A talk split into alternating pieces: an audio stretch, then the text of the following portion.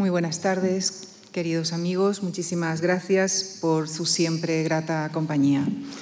Es para nosotros una, gran satisfacción recibir nuevamente en esta tribuna al profesor Fernando Quesada, catedrático de Arqueología de la Universidad Autónoma de Madrid, donde dirige el grupo de investigación Arqueología e Historia de la Guerra Antigua.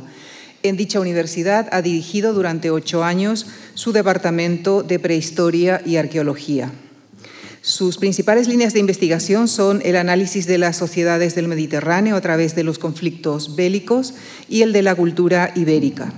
Miembro correspondiente del Instituto Arqueológico Alemán, ha recibido diversos galardones como el Premio Baxea de la Universidad de Valladolid y la Medalla de Honor de la Asociación Española de Amigos de la Arqueología. Ha sido director de la revista Gladius y de la serie de monografías anejas a la misma, publicadas por el Consejo Superior de Investigaciones Científicas. Como profesor, ha dirigido numerosos viajes de estudios a Grecia continental, Creta y otras islas egeas vinculadas con el mundo minoico y micénico.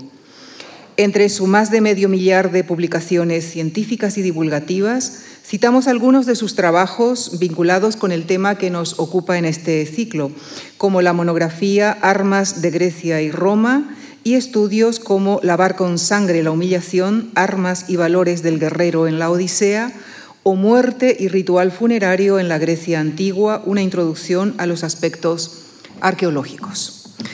Esta tarde viene a hablarnos de la arquitectura, de los imponentes palacios que se desarrollaron en la isla de Creta. En primer lugar, por una cultura no griega, como ya se ha apuntado en este ciclo, a la que denominamos minoica y a la que seguiría la micénica surgida en la Grecia continental. Culturas que acabarían fuertemente imbricadas también en sus construcciones.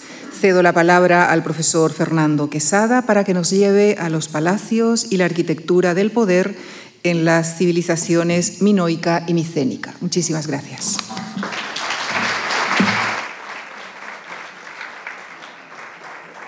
Muchísimas gracias.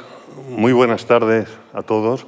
Es de verdad un, placer y un verdadero honor estar aquí de nuevo. Eh, la Fundación March eh, se resiste a rendirse a las dificultades con pandemia, con Filomena, aquí hemos estado dando clase y volvemos a hacerlo eh, y estoy muy feliz de, hacerlo. Por eso quiero agradecer a la Fundación Juan March y a Alberto Bernabé, coordinador de este magnífico curso, eh, su invitación para modestamente contribuir a él. Y vamos a hacerlo hablando de, de Creta y de Micenas. La segunda mitad del tercer milenio antes de Cristo, entre el 2500 y el 2000 antes de Cristo, es un periodo fascinante, es un periodo en el que se desarrolla la cultura sumeria y luego el imperio acadio, el primer imperio territorial en el próximo Oriente, es la época de las pirámides en Egipto, del reino antiguo, y en buena medida el mundo del Egeo, aunque no sea nuclear a las grandes culturas y civilizaciones de Mesopotamia o de Egipto, también participa de estos avances, de estos desarrollos hacia la civilización. Por ejemplo, la ciudad de Troya, de la que no vamos a hablar hoy, pero que está muy vinculada a este mundo egeo, en el otro lado del mar y en la embocadura de los Dardanelos, en su ciudad 2, en su estrato 2, muestra una intensísima vinculación con una amplia red comercial que abarca las islas Cícladas, la Grecia continental, por supuesto Creta, todo el Próximo Oriente y también regiones muy alejadas como Italia o el Danubio. Bien, pues eh, en este contexto hay tres regiones a las que nos vamos a referir eh, hoy. En primer lugar, las islas Cícladas, así llamadas porque parecen formar un círculo en el, en el mar, en el ámbito del Egeo, que es una de las regiones quizá la más dinámica durante este periodo, durante el tercer milenio antes de Cristo. La obsidiana de la isla de Melos es uno de los recursos estratégicos muy demandados por eh, el mundo del Próximo Oriente. En segundo lugar, Creta, el mundo minoico, una isla también, pero con unas características muy distintas.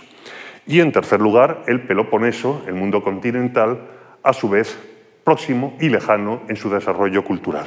Estas tres regiones acaban formando eventualmente parte de una casi coiné del Mediterráneo Oriental, que será lo que Micenas acabará controlando al final de todo este periodo.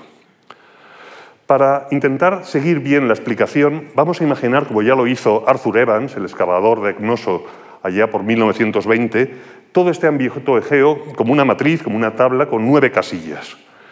En el eje horizontal, las tres regiones que acabamos de ver, las Cícladas, el mundo cicládico, el mundo cretense, el mundo minoico y el mundo continental, el mundo heládico.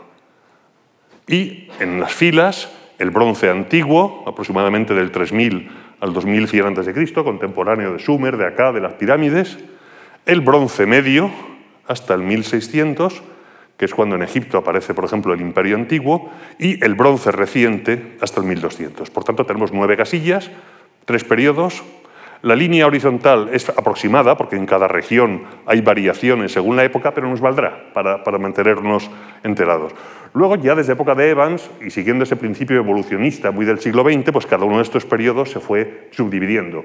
Minoico antiguo 1, 2 y 3, Heládico reciente 1, 2 y 3, y en ocasiones incluso cuando hay más información y más detalles a medida que la arqueología avanza, pues hablamos de Heládico reciente 3A o incluso 3A1 y 3A2. Eso no nos va a hacer falta hoy, pero cuando vean ustedes que hablamos en jerga los arqueólogos, esto es del Heládico reciente 3B, Bien, pues estamos en el bronce reciente del continente, en la fase 3, su fase B. En este tercer milenio del que estábamos hablando, eh, las islas Cícladas son quizá las más dinámicas culturalmente. Por ejemplo, por poner un solo caso, el caso de la isla de Siros muestra ya en una época contemporánea con el imperio acadio, por ejemplo, hacia el 2300, eh, 2200, en la colina de Castri, aquí arriba, algo que demuestra algo más allá que una cultura aldeana. Es una ciudadela fortificada con bastiones, con antemuros, con puertas en codo, como aquí, para entrar, y con un urbanismo que, sin ser un urbanismo regular, tiene una cierta complejidad. Esto es el comienzo de la civilización. Todavía no hay escritura, todavía no hay unos avances técnicos enormes, pero reflejan el dinamismo de la cultura cicládica en este 2300, 2200 a.C. Ya digo, en la época de Sargón de acá o poco más allá. Esta es la fotografía aérea para que vean el yacimiento, que recuerda a los millares en la provincia de, de Almería, en España, es más o menos contemporáneo.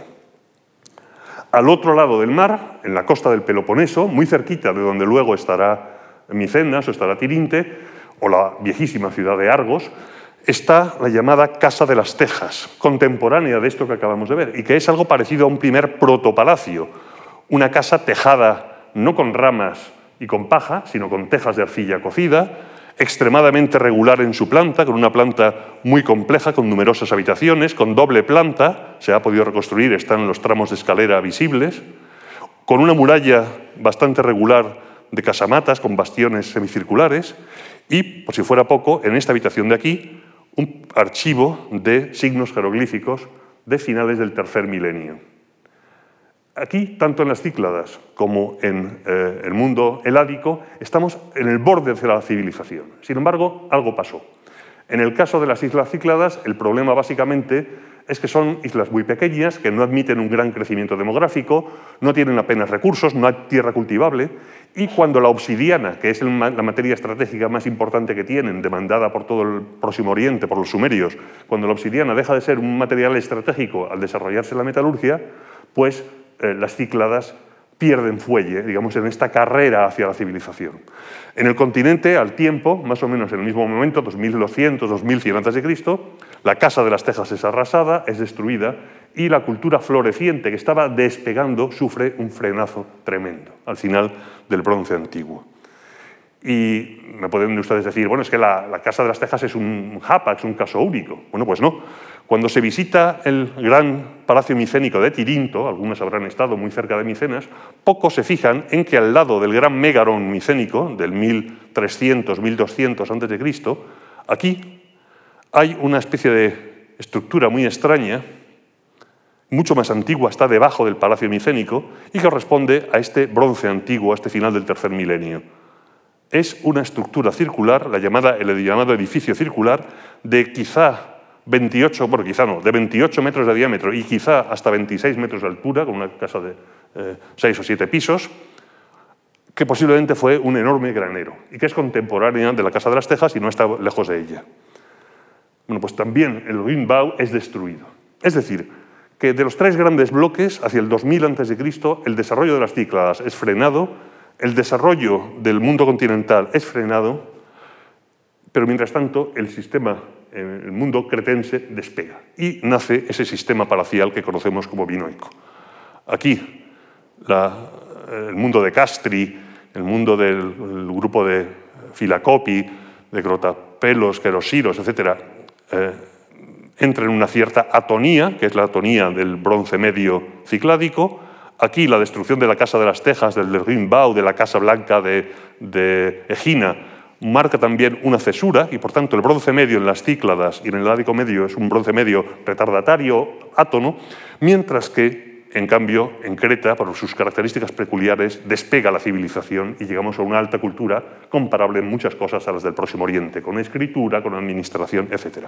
Y es a lo que vamos a dedicarnos ahora, con una serie de subfases arqueológicas en las cuales no quiero enredarme eh, ahora.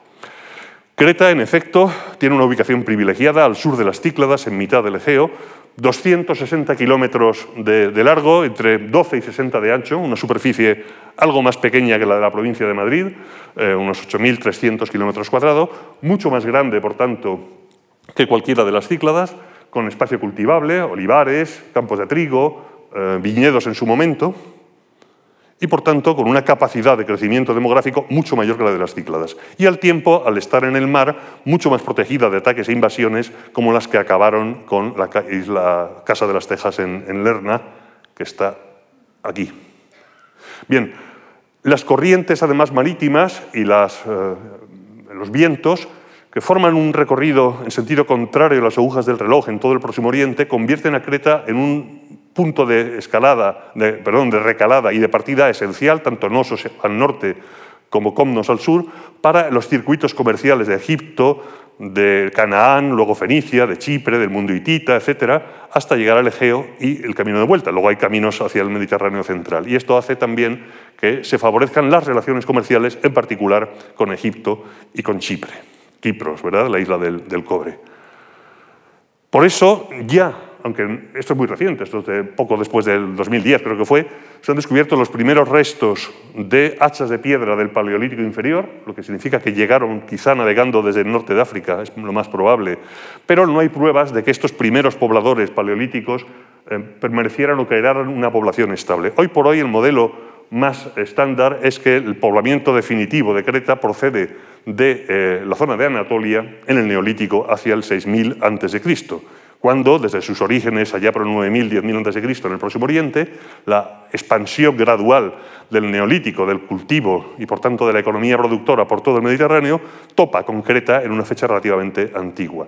De ahí la base de la religiosidad cretense, basada en la gran diosa madre de características neolíticas propias del mundo anatólico, de la que les hablarán, me imagino, o les han hablado yo, no, creo que les van a hablar.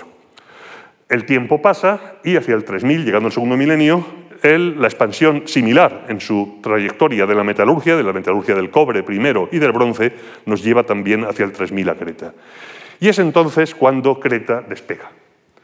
A lo largo del tercer milenio sigue un recorrido paralelo al de las Cícladas, al de Troya II, al de la Argólida, Lerna, Egina, etc.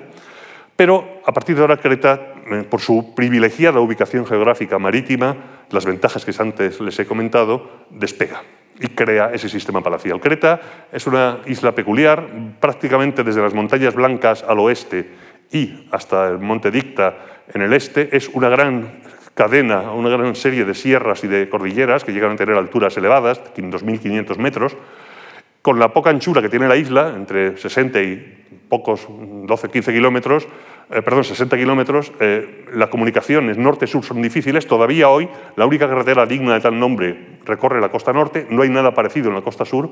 Y para cruzar de un lado a otro, la única carretera digna de tal nombre es la que baja desde Heraclión hasta Gortina y luego hasta Festo. Por el resto de la isla es complicado. De manera que hay una serie de llanuras costeras cultivables y luego en la zona central meridional de la isla, la llanura de Mesara, que también favorece el cultivo. Y esto va a orientar la población de la Edad del Bronce.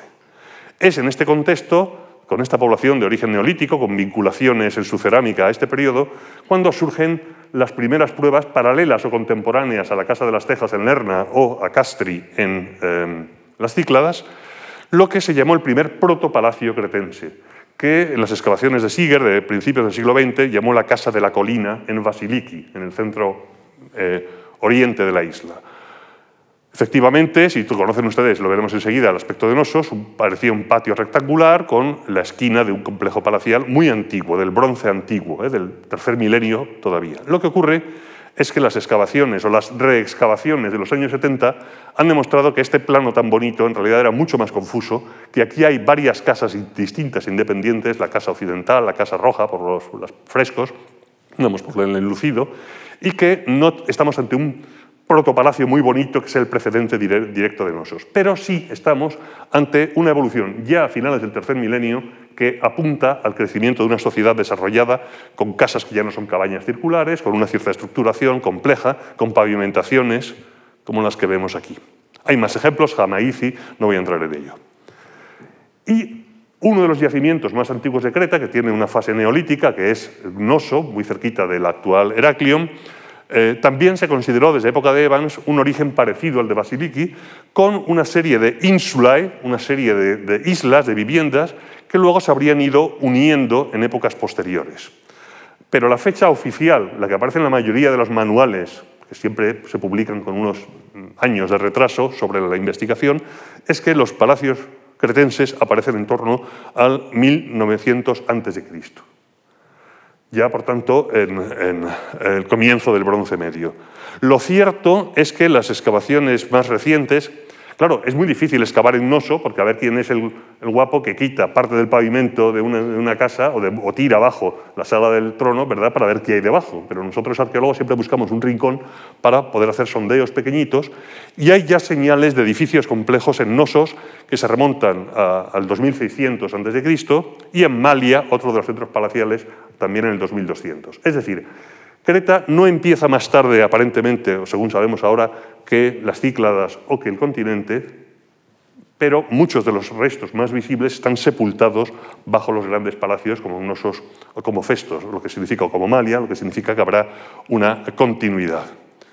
Pero lo cierto es que sea en el 2300, sea en el 1900, que es la fecha clásica, en el 1900 tenemos al menos cuatro eh, lugares con unos enormes complejos arquitectónicos que son Noso, abarcando la zona de la llanura de Heraclion, Malia, otra zona costera, Festo, la llanura de Mesara, y Zacro, en una llanura mucho más pequeña. Aquí llegar en coche es una verdadera pesadilla. Yo a Noso he ido seis o siete veces, más. A Zacro un par de ellas porque el trayecto es pesadísimo en coche no, se puede llegar de otra manera. Pero en general da la sensación de que hay una especie de reparto territorial desde el segundo milenio, eh, a unos 1.500 kilómetros cuadrados había calculado por palacio.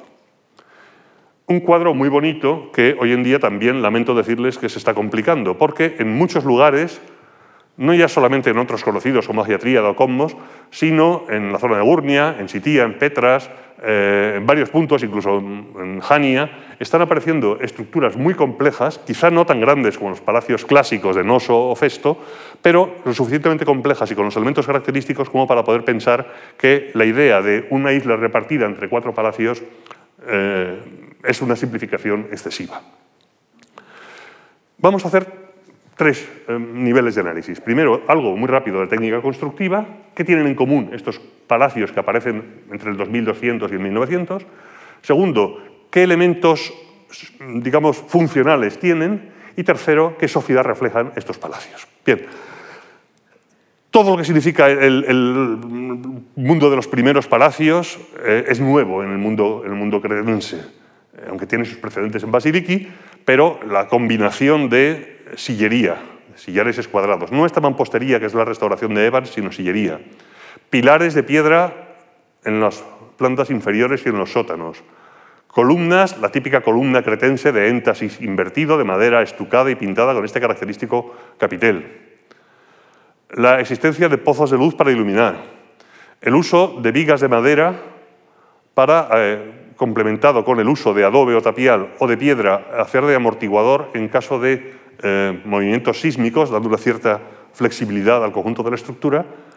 Y finalmente, la eh, costumbre de, esto está mm, sin terminar, digamos, estucar las paredes para decorarlas con enlucidos o con pinturas al fresco muy elaboradas, revelan una complejidad de edilicia como nunca se había visto hasta entonces, y además de manera bastante, eh, relativamente brusca.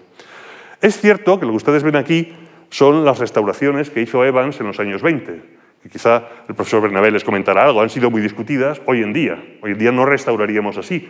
Estas vigas de madera son de hormigón, estas em, columnas son también de piedra, se usa mampostería donde quizá hubiera habido adobe en su momento, tapial, barro, pero eso es presentismo, es decir, nosotros podemos poner verde a, Evans porque hace un siglo restauró así, pero lo cierto es que puso las bases para la conversión de Creta en un lugar de atractivo turístico muy importante y sus restauraciones tienen todavía un sabor romántico de enorme atractivo y muy evocador.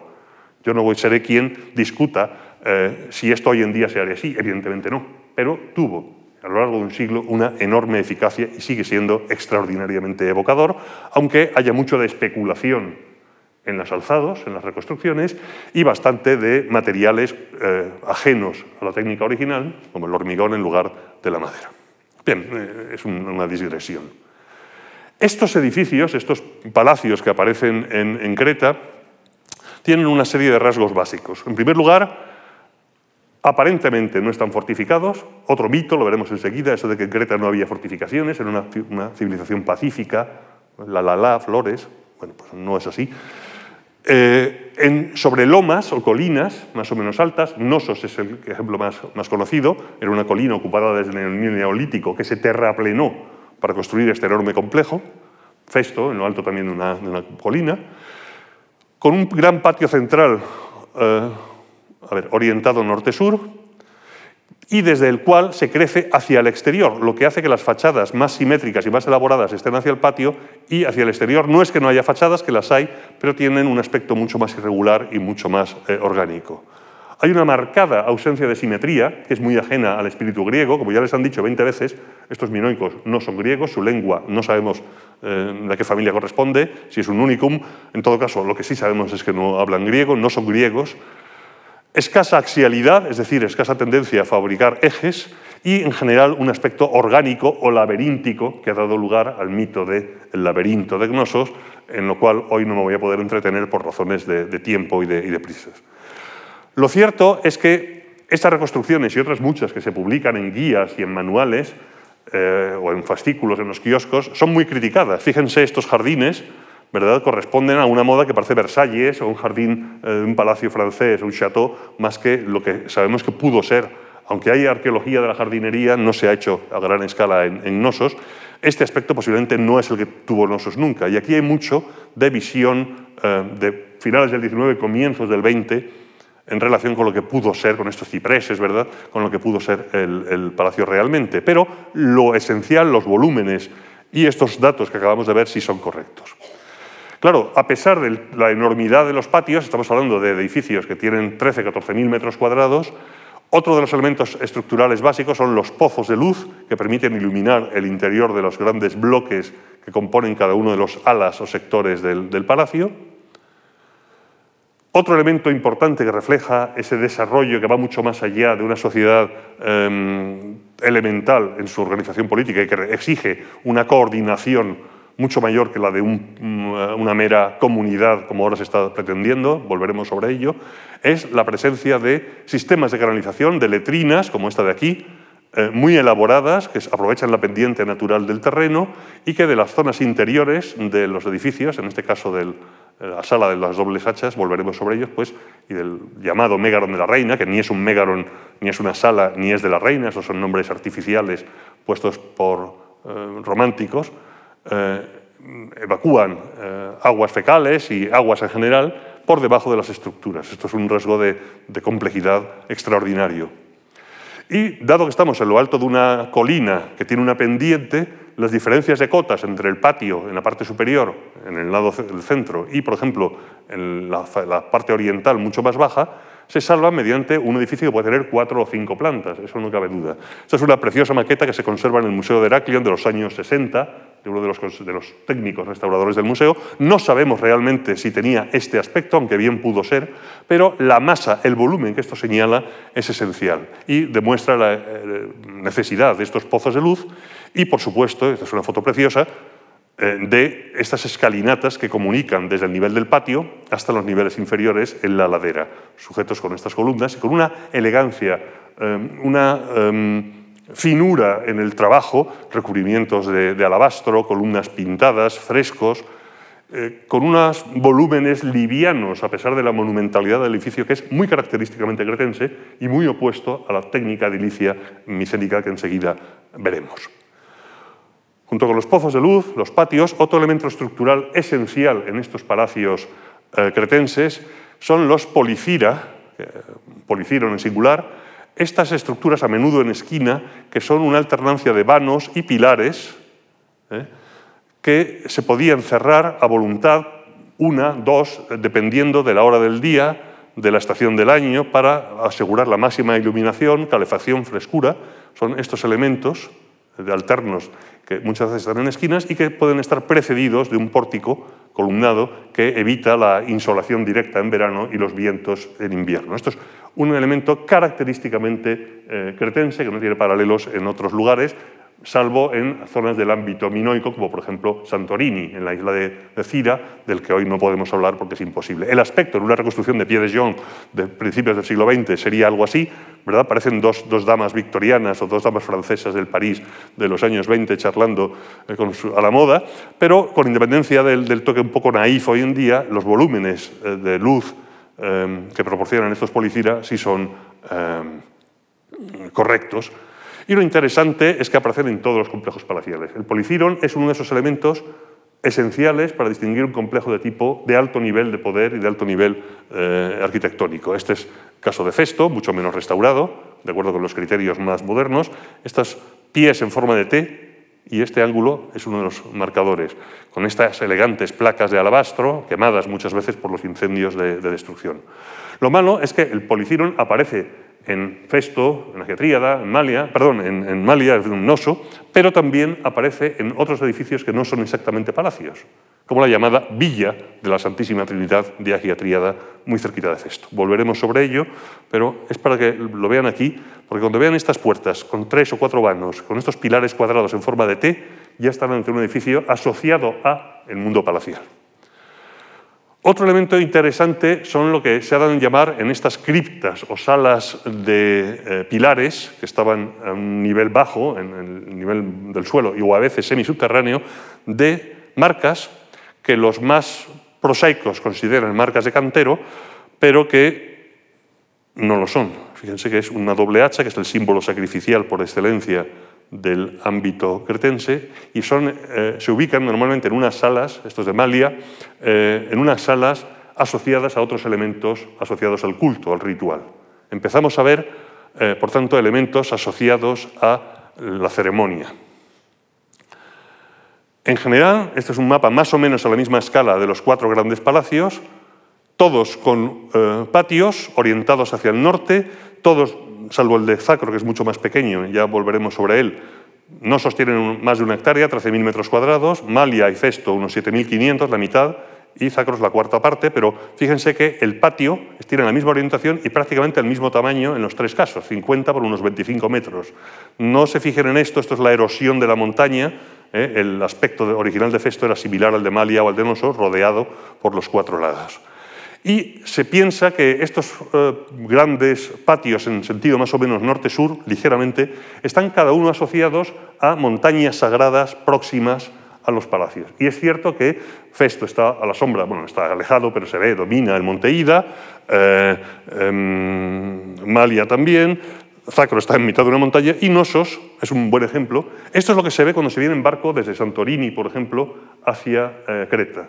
Esto es Heraclion, Aquí debajo está el antiguo puerto de Nosos, eh, se excavó, pero está mm, totalmente cubierto por el aeropuerto. Y fíjense que en el eje se ve la montaña sagrada, el monte Yuctas. Y si lo vemos en, en San Google Earth, verán cómo el barco venía por aquí. Esto es Cachambas, eh, donde estaba el puerto. Aquí está el Palacio de Nosos. Y aquí está el macizo del Monte Yuctas, que fíjense, desde arriba no se ve, pero como cualquier marino que navegara tenía ese monte como referencia para poder arribar directamente a Nosos sin poder perderse. En medio está el Palacio de Nosos y dos santuarios, el Templo de Nemofilia, del que les hablarán, me imagino, y un templo de, cumbre en lo alto del Monte Yuctas, que tendría este aspecto aproximadamente. Es un tipo de estructura muy característicamente eh, minoico. Todos los palacios, aunque sean distintos en tamaño, Nosos es el doble de Festo, tienen una serie de elementos comunes. Por ejemplo, ya lo hemos visto, el patio y su alineación con zonas de montaña, montañas sagradas de la religiosidad, les hablarán enseguida.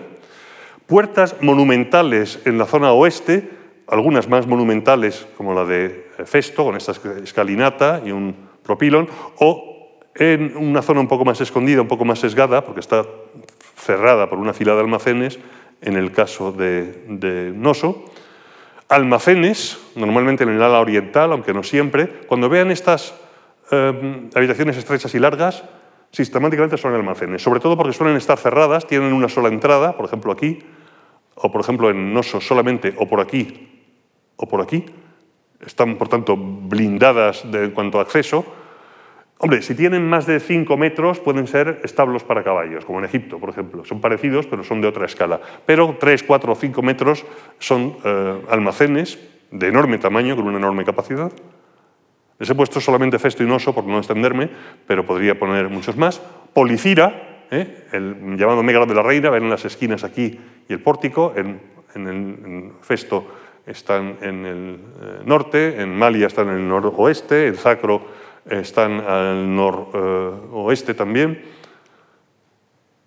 y otra serie de elementos como las llamadas piscinas lustrales de las que enseguida eh, hablaremos. Por tanto, hay una cierta comunidad, a pesar de sus diferencias, entre todos los palacios. Por supuesto, la fachada irregular, resultado de un crecimiento gradual, lento, a lo largo de siglos, desde los primeros edificios protopalaciales hasta lo que empezamos a encontrar a partir del 1900 y luego a partir del 1700. Pero es que hay más similitudes que demuestran esta unidad de, planificación hasta cierto punto o de concepto. Los palacios tienen en su exterior, normalmente al oeste o al noroeste, espacios abiertos y plazas, carreteras pavimentadas que a su vez tienen unas pasarelas realzadas sobre el suelo que sistemáticamente todos eh, eh, admitimos que se utilizarían para rituales procesionales, para esas procesiones no como las sevillanas de Semana Santa o las olubenses con sus nazarenos y su cera, pero sí rituales procesionales que recorrían, eh, no por supuesto al ritmo de tambores, pero sí al ritmo de instrumentos musicales, crótalos, etc., eh, vías procesionales que desembocaban en el palacio. Esto es Noso, esto es Festo, eh, en su fachada occidental, esta es la fachada del palacio, aquí hay una capilla llena de materiales, un depósito y una gran terraza, e incluso eh, los volúmenes se construyen de manera similar. Esto es la esquina noroeste de Gnoso, con las escalinatas, y aquí desembocan parte de los caminos alzados, y esta es la masa del palacio, fíjense esto, y esto es Festo, eh, con un, depósito espléndido de materiales rituales en esta, en esta zona. Todos tienen fachadas, que se dice que no son fachadas, sí lo son, son bastante monumentales, con ortostatos de alabastro y sillería, restauración también de nosos, pero este es el aspecto. Todavía se ve las huellas del incendio en los ortostatos que destruyeron el palacio hacia el 1380 antes de, Cristo, y que dan a accesos monumentales como el de eh, Festo, con su escalinata, su propíleo con varias puertas que tendrían aproximadamente este aspecto. Esto es bastante eh, monumental, no cabe la menor duda, aunque eh, muy de acuerdo con la mentalidad cretense, fíjense que este propilon con una eh, puerta con una columna en el centro, luego un pequeño vestíbulo, luego una partición con dos vanos, y luego otro espacio al aire libre, posiblemente un pozo de luz, y luego otro espacio, no desemboca en el patio como haría un micénico, es decir, no es un eje, sino que al llegar ahí luego hay que hacer un giro de 90 grados a derecha o izquierda para ir recorriendo otra serie de espacios menores. Eso es muy cretense. Porque efectivamente es muy cretense esta manía por los corredores y pasillos. Este es Noso, el acceso principal, y fíjense un corredor que además obliga para recorrer una distancia muy corta cualquier embajador, cualquier visitante, se le obliga a hacer un espacio mucho mayor, lo que psicológicamente es abrumador, otro pasillo, otro corredor, todo esto decorado con procesiones, otro corredor al norte hacia la salida, esto es posiblemente la, cimentación de una posible sala de banquetes. Son corredores de acceso largos y no tortuosos, pero sí quebrados, que psicológicamente hacen que el espacio parezca mucho mayor.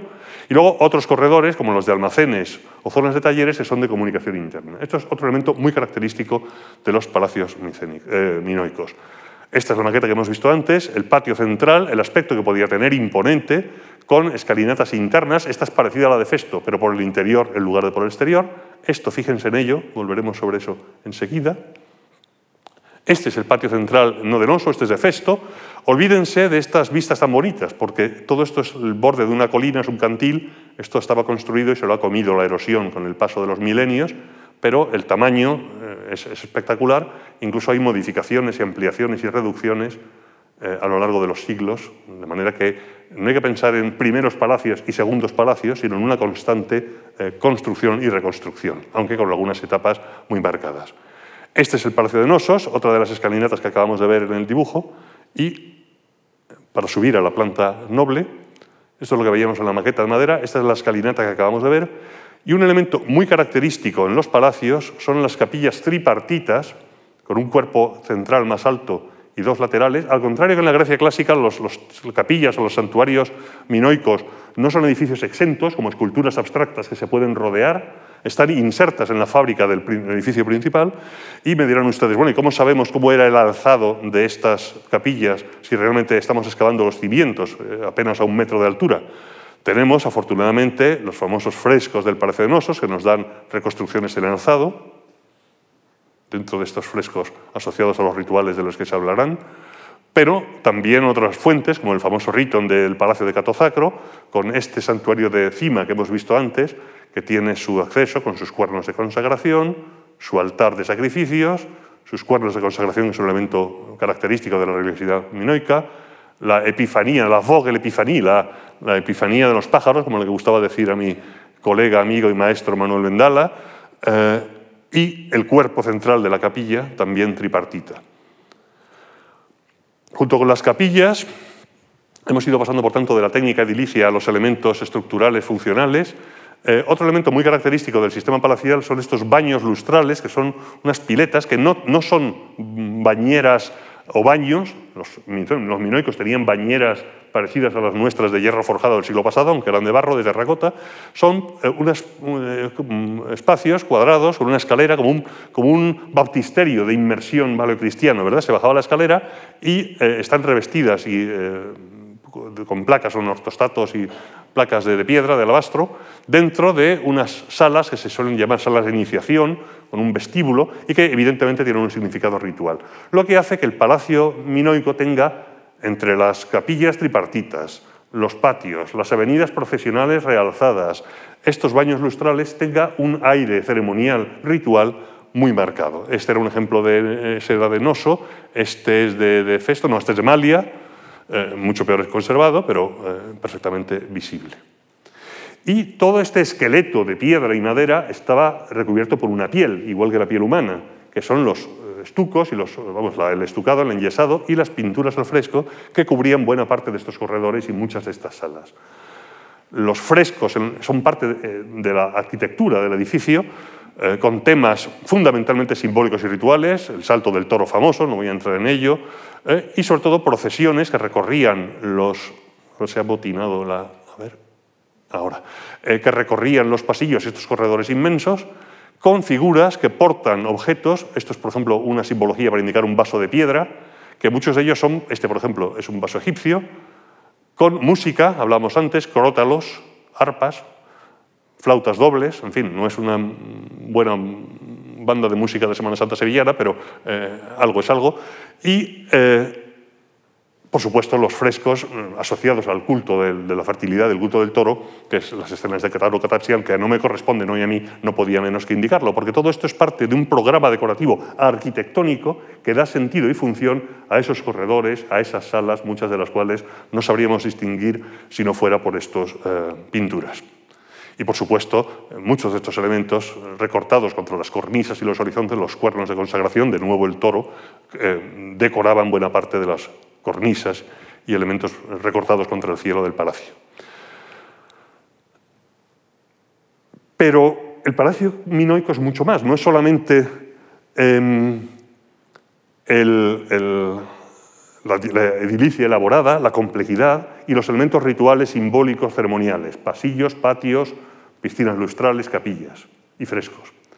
Hay todo un elemento paralelo y tan importante como él, como es el aspecto ceremonial o ritual, que es eh, el aspecto mm, económico. Todos los palacios micéricos, mejor conservados o peor conservados, tienen un ala, habitualmente el ala nordeste, dedicada a talleres. Ese traído un ejemplo de Noso, esto es el patio, esto, como si me muevo demasiado, el, aquí esto es el patio, bueno, pues todo este ala está dedicada a talleres que se identificaron en las excavaciones de Evans y posteriores, como un taller de talla de sellos de piedras semipreciosas, un taller de ceramista, una sala de eh, almacenamiento, los grandes pizoi, eh, esas tinajas em, que no son, no son portátiles, es decir, caben hasta 1.400 litros. Una vez llenos, esto no hay quien lo mueva. Es decir, que eh, en esta sala están donde se encontraron los restos en su momento, no enteras, están restauradas. Todo esto es un complejo económico de producción, normalmente de materias semipreciosas, muchas de ellas importadas, marfil, procedente del Próximo Oriente, cobre, procedente de Chipre, eh, lapislázuli, procedente de sitios tan lejanos y a través de etapas como Afganistán, etc. Y, por supuesto, talleres de cerámica de lujo. La idea original era que lo que se producía en palacio quedaba en palacio, era para el boato y la ceremonia del palacio y para repartirlo de manera muy gradual a otros puntos no palaciales, como las famosas villas, como la de Agia Tríada, u otros centros importantes, como parte de la redistribución que ejercería el palacio. Ese es uno de los modelos que caracterizarían el papel económico productor del palacio, receptor de materias primas, productor de materias de, de lujo. Y no solamente eso, sino que normalmente, aunque no siempre en el ala opuesta, em, por ejemplo, esto es, Festo, eh, hay una capacidad de almacenamiento enorme. Capacidad de almacenamiento, en primer lugar, de grano, de trigo, de cereales. En las fases más antiguas, en los llamados primeros palacios, entre el 1900 y el 1700, minoico medio básicamente, hay estos grandes silos excavados en la roca, revestidos de piedra, hoy en día parcialmente cortados por la plataforma posterior del 1600-1500 con las vías procesionales que entraban en el palacio, pero todavía hoy se ven. ¿eh? Esto, es la carretera, esto ya es casi de época helenística, esto es mucho más tardío y por tanto rellena o tapa el antiguo eh, silo granero, los culures. También los tenemos en, en Noso y son enormes verdaderamente. Son estos de aquí. Eh, pero que en la época ya de los eh, de máximo esplendor son abandonados estos silos semisubterráneos o subterráneos. En Malia los hay parecidos, pero están sobre el nivel del suelo. En fin, cada palacio tiene sus peculiaridades dentro de un marco general. Pero, por supuesto, tenemos estos inmensos almacenes, ya les he explicado estas características, eh, cerrados por todos lados y unidos por un solo pasillo, por tanto fácilmente vigilables.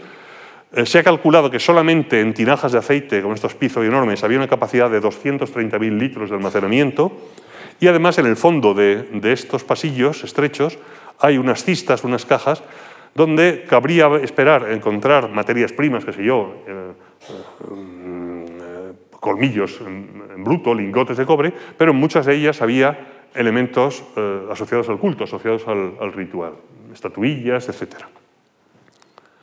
Esto es Maldia, ese es otro de los almacenes, estos pasillos alargados, con unos rebancos para los pizoi y un pasillo más hundido con unos recipientes en los extremos, está en ligera pendiente para que el aceite derramado se recogiera en, estos eh, recipientes y por tanto no estuviera aquello convertido en una especie de pista de patinaje. Esto es muy característico en, eh, muchas partes del Mediterráneo oriental. Bien, todo esto entrada de materias primas, producción, almacenamiento, trigo, em, eh, armas fabricadas que van a, los cachiporreros del gobernante, etc., exige una, un control, una organización, una administración de la que ya les han hablado y que en el caso de Creta se manifiesta en dos escrituras, el llamado jeroglífico cretense, más abundante en el sur, la escritura lineal A, más abundante en el norte, pero también solapados en el tiempo, solapados en lugares de aparición, eh, no exactamente en soportes, pero en fin, estando el profesor Bernabé no voy a mm, decir nada, evidentemente, pero lo que nos interesa es, primero, que demuestran una lengua no leída que no es griega, y segundo, el papel de la escritura como elemento de control y de administración exactamente igual que en los palacios del próximo eh, Oriente. Bueno, y entonces a la vista de todo esto, si aquí tenemos corredores y pasillos, propíleos, almacenes, zonas de, talleres, eh, zonas de cocinas, dónde duerme, dónde vive la gente aquí. Bueno, la, gente, los servientes, las clases bajas del palacio vivirían donde pudieran. Pero lo que no podemos olvidar es que esto es la planta baja, los cimientos del edificio. Por un lado, en la parte baja de del ala oriental tenemos estos llamados eh, Sala de la Reina y Policirón, que hay un aseo efectivamente que hemos visto antes. Aquí hay una zona residencial noble.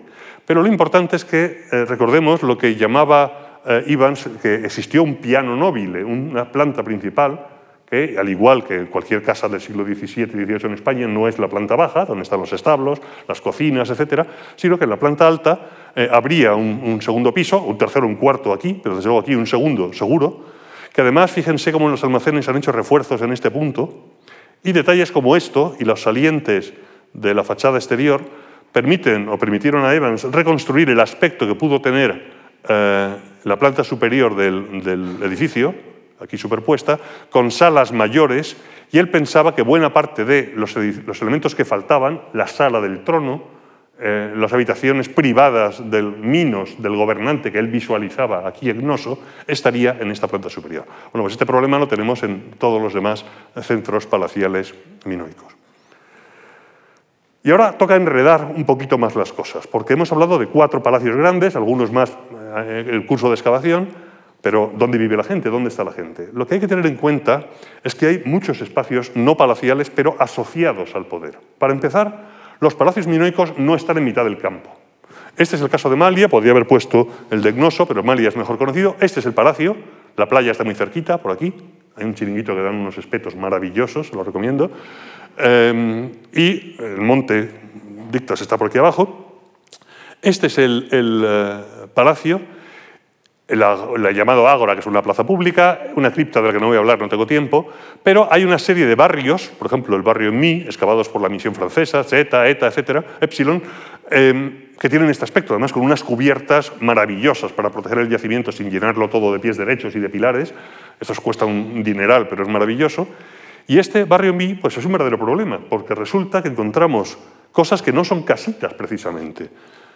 Estos son prácticamente dos edificios, solo dos viviendas, dos espacios, el B y el A, y, bueno, y luego eh, otros elementos auxiliares, rodeados de talleres, un taller de sellos, quizá uno de ceramista, una fundición de cobre y bronce, el taller C, el taller Sur, que no están dentro del palacio, están fuera, rodeando unos edificios, por ejemplo el edificio A, que originalmente tenía este tamaño, luego se amplió, al final esta es la entrada principal, y que tiene un montón de elementos característicos de la arquitectura palacial. Almacenes, salas de banquete, salas semisubterráneas, vestíbulos, más almacenes, y todo esto rodeado de talleres. Y encima con eh, tablillas y elementos en, en, caracteres jeroglíficos, es decir, elementos administrativos. ¿Qué relación hay entre estos edificios y otros mucho más pequeños alrededor y el palacio? ¿Son comerciantes o artesanos independientes del palacio, dependen de él por completo, están en algún punto medio. Los navegantes que traen los productos de Chipre o del Próximo Oriente son independientes del palacio o dependen de él o está la cosa en un punto medio, es decir, forman parte de la administración palacial pero tienen su capacidad de hacer sus propios beneficios privados, individuales. Bueno, esas son muchas de las discusiones que están irresueltas y que forman parte del día a día de los especialistas en el mundo cretense, tanto arqueólogos como eh, eh, filólogos. Lo importante es que entendamos que el Palacio eh, Minoico no está en el vacío, sino que está rodeado de verdaderas ciudades palaciales o asociadas a él, cuyo aspecto podría ser este, más modesto estructuralmente que el del Palacio de Nosos que acabamos de ver.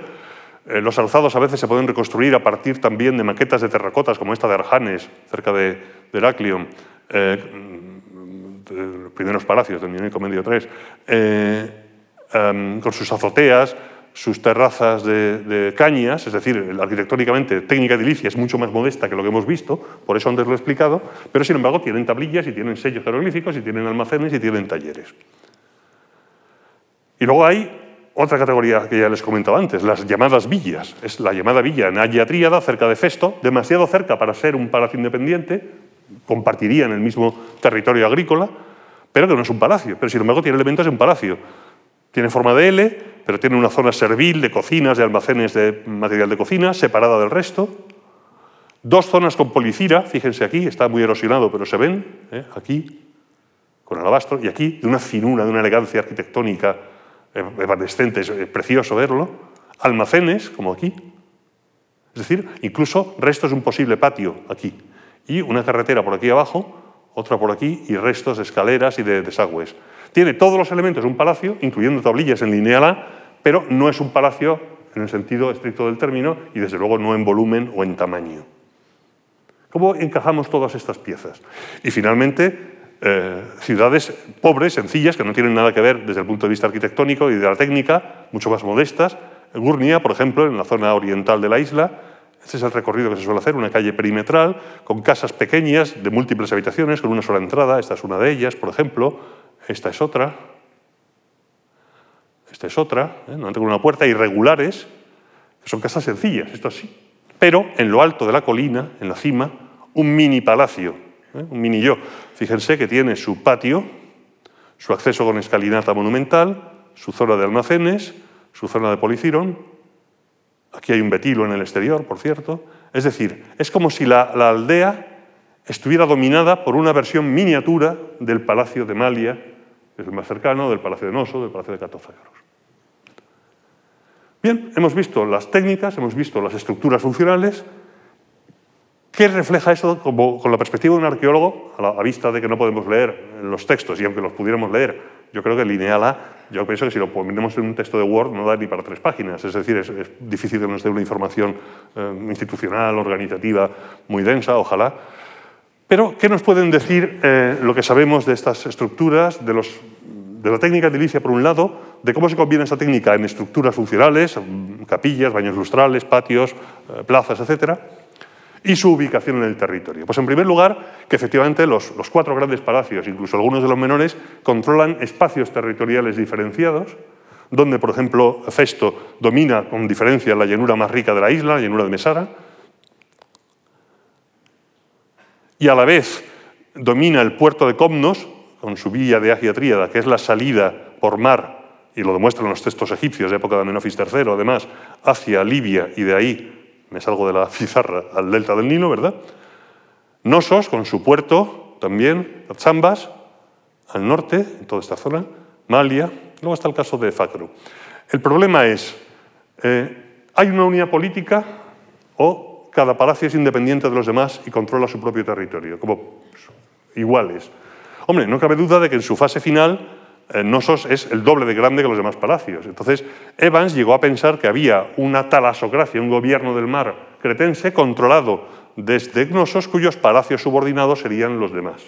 Esa es la teoría que se ha mantenido durante mucho tiempo. Varios palacios, pero con un solo soberano. Otros pensaban o piensan que hay una cierta eh, superioridad de Nosos, pero que hay una cierta independencia de los demás palacios. Quizás sean del mismo linaje o de linajes distintos, no lo sabemos. Hay, los textos egipcios eh, hablan eh, del rey del país de Keftiu, que se suele identificar con, y no con seguridad del todo, con la zona de Creta, pero claro, ¿cómo ven los egipcios a, los señores de aquí, de, de, de o de, o de Gnoso? Pues pueden simplificar y hablar de un solo rey cuando hay una situación política mucho más compleja. O sea, que utilizar los textos egipcios para esto es de lo más, de lo más delicado. Pero si luego empezamos a añadir los otros centros palaciales, que sé yo, Petras en Sitía, eh, lo que hay en Jania, que vaya usted saber lo que es, porque está debajo de la ciudad moderna, pero es enorme, em, aunque no sea un palacio por ahora, en el sentido de Noso o de Festo, pues eh, el tema de la unidad política sigue sin estar eh, resuelto. Volveremos enseguida sobre ello. Luego está el, caso de Zacro, que es un, fíjese qué vista más preciosa. Insisto, el chiringuito este de aquí da el mejor pescado que he visto en mi vida. Lo digo porque yo he visto bajar la barca, sacar el pescado y servírmelo 20 minutos después. Eh, era algo verdaderamente espectacular. Y el atardecer es precioso. Y ver a las cabras triscando por estos acantilados es una verdadera maravilla. Bien, pues Zacro es un palacio mucho más pequeño, con su ciudad alrededor. Este es el palacio, pero tiene una parte de ciudad por aquí arriba, en la ladera. Pero ni tiene el tamaño y, desde luego, eh, agrícolamente es, como un paisaje lunar. Todo esto es tremendo. Y lo era en su momento. Este Zacro, con su patio pequeño, eh, sus elementos. Zacro tiene algo especial y es que mira hacia Chipre y es el lugar donde mm, de manera natural llegan los barcos que vengan desde Canaán, desde Egipto o desde Chipre, porque tienen que hacer el recorrido este que les he indicado antes en sentido contrario a las agujas del, reloj por las em, eh, corrientes. Y en Zacro es donde se ha encontrado la mayor cantidad de materia prima en bruto, colmillos enteros de elefante para hacer píxidas o cajitas en marfil o apliques, lingotes de cobre, está muy corroído, para hacer bronce, vasos egipcios, esto es un vaso egipcio, típico, ¿eh? presidente de la 18 dinastía, este es otro vaso egipcio con seguridad, hay cosas que ya no reconozco porque no son mi especialidad, esto es más, más bien cicládico, también en piedra, esto es egipcio, es decir, es quizá el, palacio receptor del grueso del comercio internacional. En ese caso, podría ser dependiente de Gnosos. Sería raro que fuera independiente por completo. Tercera cuestión, la, estabilidad del sistema. Eso es asombroso en el caso de Creta. Vamos a ver, los palacios minoicos duran como mínimo de 1900, quizá desde antes, hasta 1450 a.C., con una cesura muy importante que es un enorme terremoto en torno al 1700 que arrasó toda la isla y destruyó todos los palacios. Si fuera un sistema político, económico, inestable, inseguro y la gente estuviera hasta los pelos, sería el momento para que el esquema se hubiera hundido. Y sin embargo, los minoicos se remangan las túnicas y reconstruyen los palacios de nuevo con el mismo sistema, la misma estructura. En el caso de Gnosos es mayor que antes. En el caso de Festos, y esto es lo interesante, el palacio primitivo anterior al 1700 iba por aquí, era mucho mayor, está en negro, y la reconstrucción es un palacio menor, que es lo que está en blanco. Es decir, la fachada se retranquea, viene por aquí, antes venía por aquí, pierde superficie. Y esta es una de las razones que se han usado para hablar de un gradual predominio de Noso sobre el resto de los palacios de la, de la isla. En Malia pasa lo mismo. En Malia tiene una anomalía y es que los almacenes, en lugar de estar aquí, que es donde suelen estar, están en el otro lado. Pero es que toda esta zona y toda esta corresponde al primer palacio y cuando se reconstruye después de ese terremoto lo aprovechan sin cambiarlo de sitio. Por eso eh, continúan aquí. El modelo económico-social palacial eh, que se ha mantenido durante casi un siglo, el que propuso Arthur Evans eh, hacia 1920, en los años 20-30, es la existencia de un rey sacerdote, por el carácter fuertemente ritualizado de los elementos del palacio, que desde Gnosos habría gobernado Creta, el mar circundante y los demás palacios de la, de la isla. Desde este punto de vista, en este, el, palacio, cualquiera de estos palacios, Noso, pero también los demás, sería la residencia de un soberano con un carácter sacral, no con una clase sacerdotal independiente, eh, un espacio de representación y simbolismo, de boato de poder, pero también un espacio para el ceremonial y ritual en estas eh, a ver, se ha mutilado de nuevo, ¿dónde estás aquí? Estas em, vías procesionales, estos altares, estas capillas, estos cuernos de consagración, un ritual que por supuesto como cualquier religión estaría al servicio del poder, es decir, el, rey se apoya en el clero y el clero apoya al rey eh, de una manera casi simbiótica, ¿verdad? Eh, por no decir parasitaria en muchas ocasiones. Sería un centro de producción de objetos de lujo, textiles, metálicos, aceites, perfumes, un centro de almacenamiento de cereales y un centro redistributivo. Es decir, esos enormes almacenes permitirían, en caso de una sequía, de una piratería, de un incendio, proveer a la población de cereales, que por tanto estaría de alimentación. Dos años de sequía, un año de sequía se puede aguantar, dos malo. Al tercero te has comido la semilla de siembra, te has comido las cuatro gallinas, las dos ovejas y las cuatro cabras, y al tercer año de sequía te mueres. El palacio podría paliar estos desastres gracias a sus recursos en el modelo de Evans. Y, por supuesto, un centro administrativo cuyos archivos en lineal A em, permitirían controlar todo el trasiego de mm, material importado, productos locales, eh, entrega a metalúrgicos para fabricar lo que sea sin que en metal para venderlo por su cuenta, etc. Y finalmente defensa y coerción. Es decir, eh, habría un componente militar, pero en el caso de Creta parecía prácticamente inexistente o nulo, sería un mundo casi ideal. Desde luego que estable era lo demuestra el terremoto de 1700. Piensen ustedes que el, palacio minoico o el sistema palacial minoico dura el doble prácticamente que toda la civilización micénica. Y en el esquema de, Evans, eh, el modelo próximo oriental sería quizá el mejor paralelo y quizá la inspiración. Palacios, como el Palacio de Simrilín, eh, contemporáneo al noso de los primeros palacios, en torno al 1800, con sus grandes patios, sus frescos con pinturas, sus almacenes, podrían ser un paralelo, no tanto de técnica edilicia, porque estructuralmente es muy distinto, no hay un salón del trono en Nosos como el que hay en, Mari, pero claro, podría estar en la segunda planta, pero sí el concepto básico de, este, de esta estructuración económica. Pero esto empieza a tener fallos y problemas. Por ejemplo, la idílica civilización minoica. Bueno, será idílica, pero las primeras espadas que se conocen fuera de Mesopotamia, en el Egeo, no aparecen en la salvaje y agresiva civilización micénica. Aparecen en el Palacio de Malia en torno al 1700, incluso antes, 1800. Y la espada es algo muy especial, porque una onda, un arco, una lanza, son armas originalmente de caza que pueden servir, si es necesario, para defenderse o matar a alguien. La espada es la primera arma específicamente diseñada para matar personas. No sirve para cazar jabalíes, no sirve para tirársela a un ciervo o a una liebre, es un arma de guerra. Y se inventa no en Micenas, sino siglos antes, y además con un fuerte componente ceremonial en algunos casos, con pomos de oro, de cristal de roca, en Creta, en bronce. Y en cuanto a las fortificaciones, bueno, es cierto que, Nosos, hasta donde sabemos, no está fortificada, pero en las excavaciones recientes, modernas, en, Petras, aquí, en la parte oriental de la, isla, Zacro está aquí, ¿eh? pues esta es la zona palacial, con su almacén, sus patios, etc. Aquí hay una hermosa muralla bien fechada en 1900-1800. Eh, Los excavadores insisten en que es una muralla defensiva, no una terraza de, de terraplén con sus bastiones. Y esta es la estructura de, las fases. Es decir, que empezamos a encontrar fortificaciones en, Creta. Y por supuesto su centro de administración tiene tablillas. Otro problema, aparte de supuesto, del supuesto pacifismo, es que eh, el modelo de Evans eh, era el palacio, el productor de eh, objetos de lujo. Ya hemos visto que en Malia hay talleres fuera del palacio, pero bueno, está muy cerquita. Pero es que ahora que se han empezado a hacer análisis físico-químicos de la cerámica palacial, y esta es la cerámica de lujo típica de Gnoso eh, y de Festo en, eh, los primeros palacios, antes del 1700, eh, la cerámica llamada de Camares, Atorno, una extraordinaria finura, calidad decorativa, etc. Bueno, pues resulta que no están fabricados en, en. Es decir, los, análisis de pastas muestran producciones en la zona central de la isla. Y eso está ocurriendo con otros tipos de productos, como sellos, etc. Es decir, que el, modelo productivo parece ser, en los últimos años, que es distinto del que se había creído. Y eso ha llevado, a mi juicio, a una fase ya que va más allá de lo que yo veo, que es, en primer lugar, a un modelo alternativo donde ya no se debe hablar de palacio, sino de edificio con patio o edificio monumental con patio. Yo lo siento, yo cuando voy a Malia o Noso veo un palacio, no veo un edificio monumental con patio, no sé si me, eh, entienden ustedes.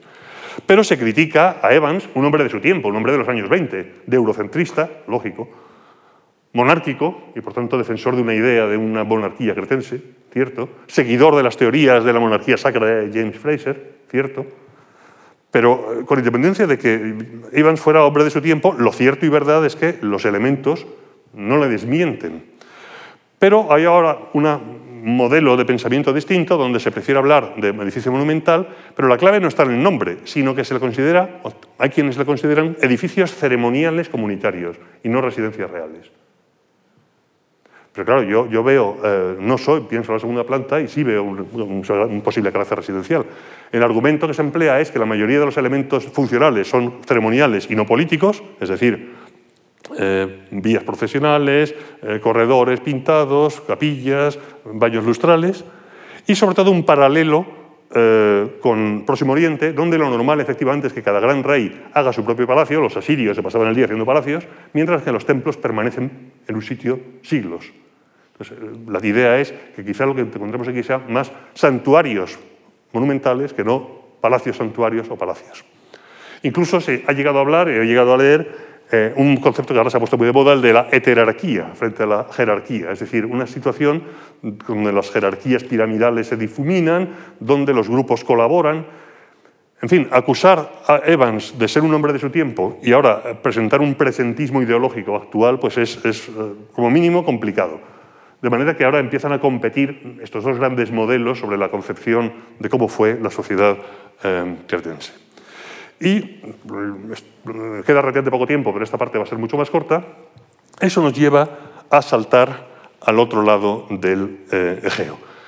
Hemos hablado antes de cómo en el tercer milenio, época de las pirámides de Sumer, eh, el mundo heládico con la Casa de las Tejas frena en seco, se detiene. Hemos hablado de los cicládicos que los pobres en sus pequeñas islas no les da más de sí el espacio. Hemos hablado, en cambio, cómo el mundo cretense minoico se expande y crea ese maravilloso sistema palacial, con todas estas fases y el terremoto del 1700, pero ahora llegamos aquí. El bronce reciente, bronce reciente, 1600, 1200, en el continente. El ádico reciente y micénico es lo mismo, para que los entendamos. A partir de ahora, el ádico reciente 3 es micénico, el ádico reciente 2 es micénico. Vamos a entrar en este mundo. Mientras el mundo cretense se desarrolla, ¿qué está pasando después de siglos de un heládico medio bastante empobrecido y bastante plano? Pues pasa que estamos en, en, un territorio en cierto modo similar a Creta. Este es un ejemplo bastante característico donde la geografía compartimenta los espacios. Y es muy normal que encontremos valles, esto es Itea, pero hay muchos, con su trozo de mar, por tanto su acceso a la pesca y a la navegación, su llanura para la ciudad, su río para eh, agua potable, su zona cerealística llana para el cultivo de cereales, su zona de pie de monte para olivos, eh, vides, em, ganado, pastos, madera y zona montañosa que sella el espacio. ¿Eh? Aquí se ve de un golpe de vista, esto está cerca de, Delfos. Bueno, pues efectivamente la Grecia micénica es una Grecia compartimentada en unidades geográficas menores, cada una de las cuales tiene su propio palacio, según un modelo posiblemente inspirado en el modelo constructivo eh, cretense. Y es curioso porque justo en ese momento de transición del 1600 entre el final del bronce medio y la eclosión brusca, enriquecimiento brusco del mundo micénico, se aprecia una enorme eh, un enorme crecimiento de la influencia cretense en el continente, el Peloponeso. Fíjense, un ejemplo. En Creta, desde la prehistoria, eran características unas tumbas colectivas de planta circular, cubiertas posiblemente con ramas, es decir, no eran totalmente de piedra, en la fase más antigua, esto es del 2500, 2200 a.C., ¿eh? contemporáneo de Basiliquio, de la Casa de las Tejas. Son las primeras tumbas de tipo zolos, plural foloi femenino, las foloi. Bueno, pues eh, en torno al 1600, este modelo de tumba se exporta al continente. Y en Mesenia, en concreto en Corifasium, pero hay más, aparecen tumbas construidas probablemente por artesanos cretenses. De hecho, una de ellas tiene un, hermoso grafito con la doble hacha, que indica posiblemente un, un alarife, un eh, arquitecto eh, minoico. Empiezan a aparecer en, el continente, en la zona de Mesenia, en la zona de Pilo, tumbas de tipo Zolo, que además son colectivas, igual que en Creta. Lo que pasa es que cuando esta, esta cultura protomicénica eclosione, estas tumbas circulares acabarán dejando de ser tumbas familiares colectivas, como en Creta o como aquí al principio del todo el mundo micénico, y llegarán a ser las tumbas reales de la realeza micénica. Aquí ya no hay duda de la realeza. Tenemos los textos y aquí los prehistoriadores o los sociólogos no pueden decir gran cosa. El tesoro de Atreo es una evolución de este modelo de Corifasión que a su vez procede de Creta, pero que se traslada su significado de una tumba colectiva familiar o gentilicia a una tumba real. El ejemplo más conocido es esta espectacular arquitectura que es el Tesoro de Atreo. Hay muchas, pero esta es una de las mejor conservadas y más espectaculares. En sillería, excavada en la montaña, en fin, técnicamente ya muy distinto de los prototipos eh, minoicos. Bueno, pues en este momento, 1650 a.C., mientras en, en Mesenia, en Pilo, están apareciendo estas tumbas de tipo cretense y empieza a aparecer cerámica cretense, en Mesenia, donde estaba la Casa de las Tejas, muy cerquita, aparecen dos necrópolis de élite. Una, que es lo que llamamos el Círculo B, con 24 tumbas, al final del Heládico Medio, comienzo del mundo micénico. Esto es el, nacimiento, el, el, yacimiento que certifica el nacimiento del mundo micénico, el llamado Círculo B. Y separándose de él, algunos miembros de las familias que se enterraban aquí, que se enriquecen muchísimo, crean otro cementerio aquí, el llamado Círculo A, que es el que excavó Schliemann. Cuando se excavó las tumbas del Círculo A y se construyó, no había nada, esto era un yacimiento pelado, una loma. Fue luego, en torno a este esta tumba, este cementerio, cuando se construyó la ciudadela de Micenas.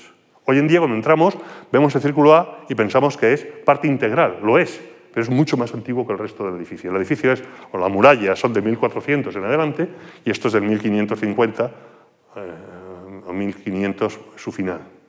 Estos dos yacimientos marcan el comienzo de la cultura micénica. Están ahora en insertos dentro de la ciudadela, que se construyó, ya digo, mucho después. Está en la Puerta de los Leones, entra por aquí.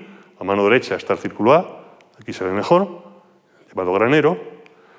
Y tiene una cosa interesante, y es que eh, el recuerdo de que ahí se había enterrado alguien importante no se olvidó nunca. Los que construyeron un siglo y pico después de cerrarse el cementerio, las seis tumbas, construyeron la muralla que envuelven y abrazan el círculo, incluso construyeron el perímetro de forma circular, eran descendientes o consideraban a estos enterrados como sus ancestros.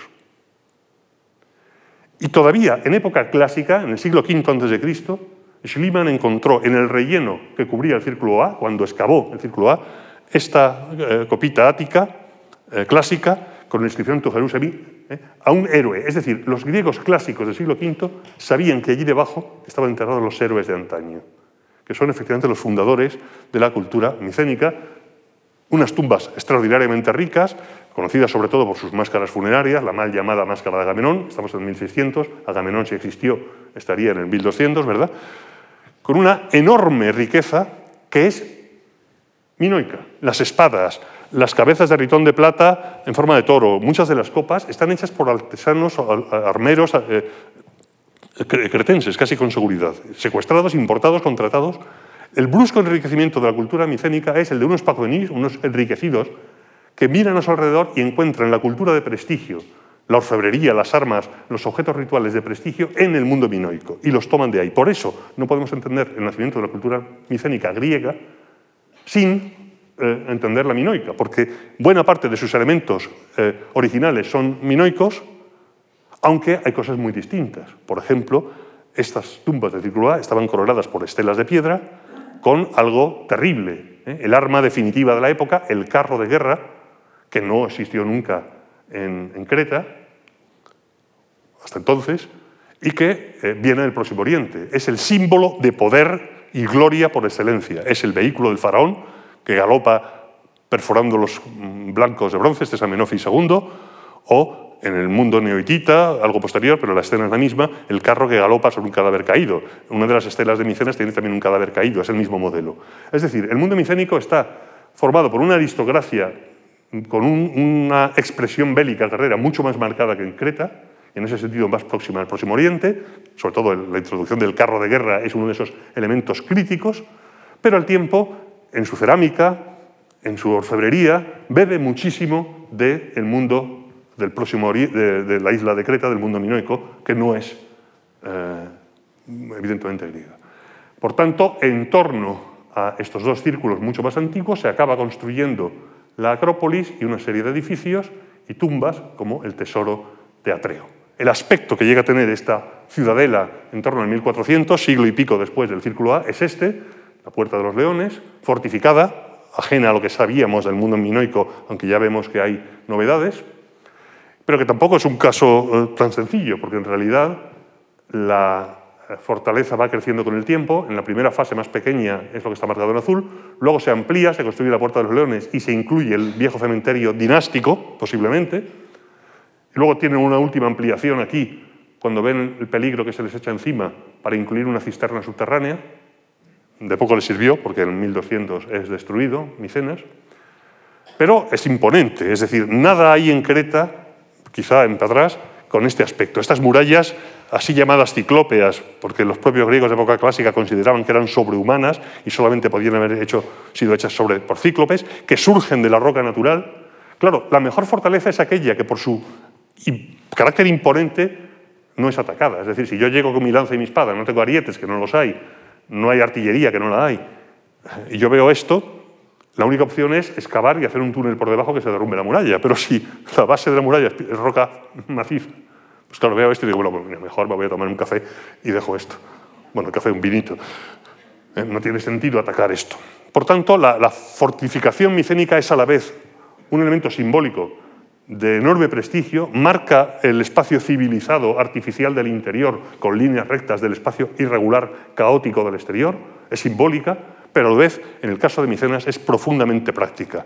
Por ejemplo, no solamente tiene una puerta, la puerta de los, de los leones, que además está protegida por un bastión para formar una especie de patio para atrapar a cualquier asaltante, sino que tiene puertas secundarias, incluso poternas muy pequeñitas aquí para poder hacer salidas o enviar mensajeros en secreto, incluso cisternas subterráneas, que son todos elementos de una poliorcética elaborada que marca claramente, pasa lo mismo en Tirinto, que marca claramente este enorme peso de, la, guerra.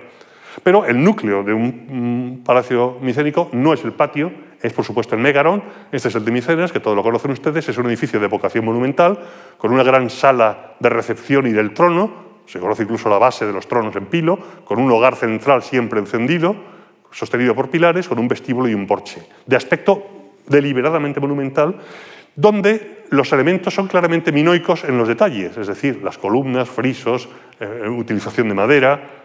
El aspecto tiene un sabor minoico en las piezas, pero eh, la, forma en que se organizan esas piezas es inequívocamente micénico.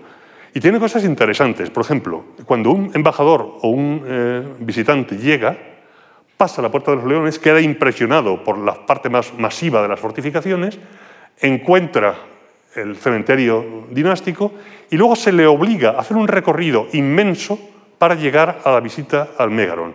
Se obliga a subir por toda esta cuesta, a doblar aquí un giro, otro giro, otro giro, otro giro, doblar propíleon de tipo minoico, patio, pasillo, patio y finalmente el Megaron. Cuando los servidores del palacio y los habitantes locales hacen este recorrido por unas escaleras laterales. Esto es arquitectura de la representación y el poder en su mejor expresión. Estas son las cisternas a las que me refería, excavadas en el interior de la muralla y luego excavadas en la roca hasta llevar un manantial subterráneo. Y en los palacios micénicos encontramos, dentro de un modelo que es aparentemente totalmente distinto al minoico, mm, megaron en lugar de patio, murallas, eh, encontramos otros elementos que, serían familiares en un, en un palacio minoico la zona de abajo de la casa de chuntas con santuarios y almacenes, pero solamente santuarios, zonas de talleres y almacenes aquí, ¿eh? y zonas de talleres. Pero esta influencia cretense se ve en muchas cosas. Si entramos por la Puerta de los Leones, lo primero que llama la atención es esta columna. Esta columna, con dos felinos a sus lados, es trasunto muy directo de la glíptica minoica y de imágenes minoicas, donde la Potnia Cerón, la señora de las fieras, sobre una colina, domina al caos, que son los felinos, que actúan además de seres heráldicos. Y hay muchos ejemplos. ¿Qué significa esta columna cretense en este palacio micénico? Puede ser la pars pro toto, el, palacio representado por un solo elemento, protegido por los leones en la puerta. Puede ser un símbolo de la civilización y del palacio. Puede ser un símbolo del poder de la civilización eh, delante del en el acceso. Puede ser eh, la imagen no del palacio, sino de la diosa, de la señora de, de las fieras, protegida por sus animales heráldicos. O todas las cosas a la vez, no son explicaciones eh, contradictorias. Pero realmente el visitante del Palacio de Pilo o del Palacio de, Atenas o de Laconia que llegara, o de la Casa de Menelao que llegara aquí, pues se quedaría verdaderamente impresionado ante esta iconografía que siendo cretense se ha vuelto profundamente micénica.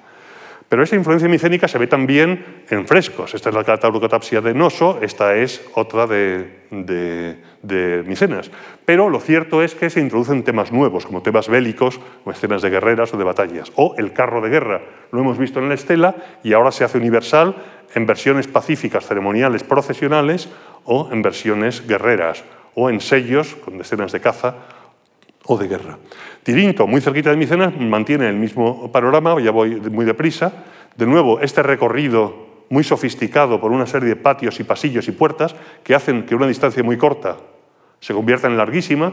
Además, en el acceso, el atacante tiene que subir por una rampa y está exponiendo su brazo derecho, es decir, lo que no protege el escudo, al fuego de los defensores. Aquí hay una capillita con una posible estatua de divinidad, como en las capillas de puerta del medievo hispano, ¿verdad? Pasillo, puerta, pasillo, puerta, patio, propilo de tipo cretense, patio, propilo de nuevo, patio y el mégaron. Es imponente.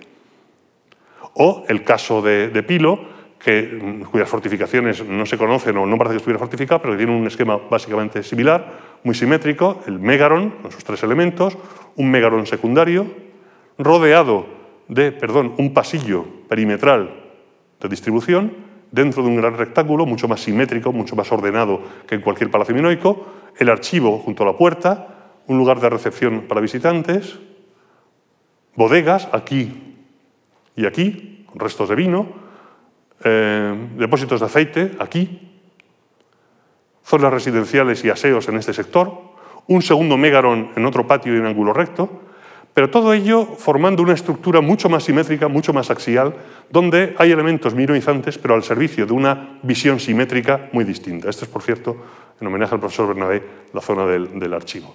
Y había muchos más, Atena, Gla, Yolcos, el Menelao de Esparta, que no voy a explicar hoy. ¿Cuáles son, pues, las similitudes y diferencias entre ambos palacios? Y lamento estarme extendiendo ya enseguida acabo.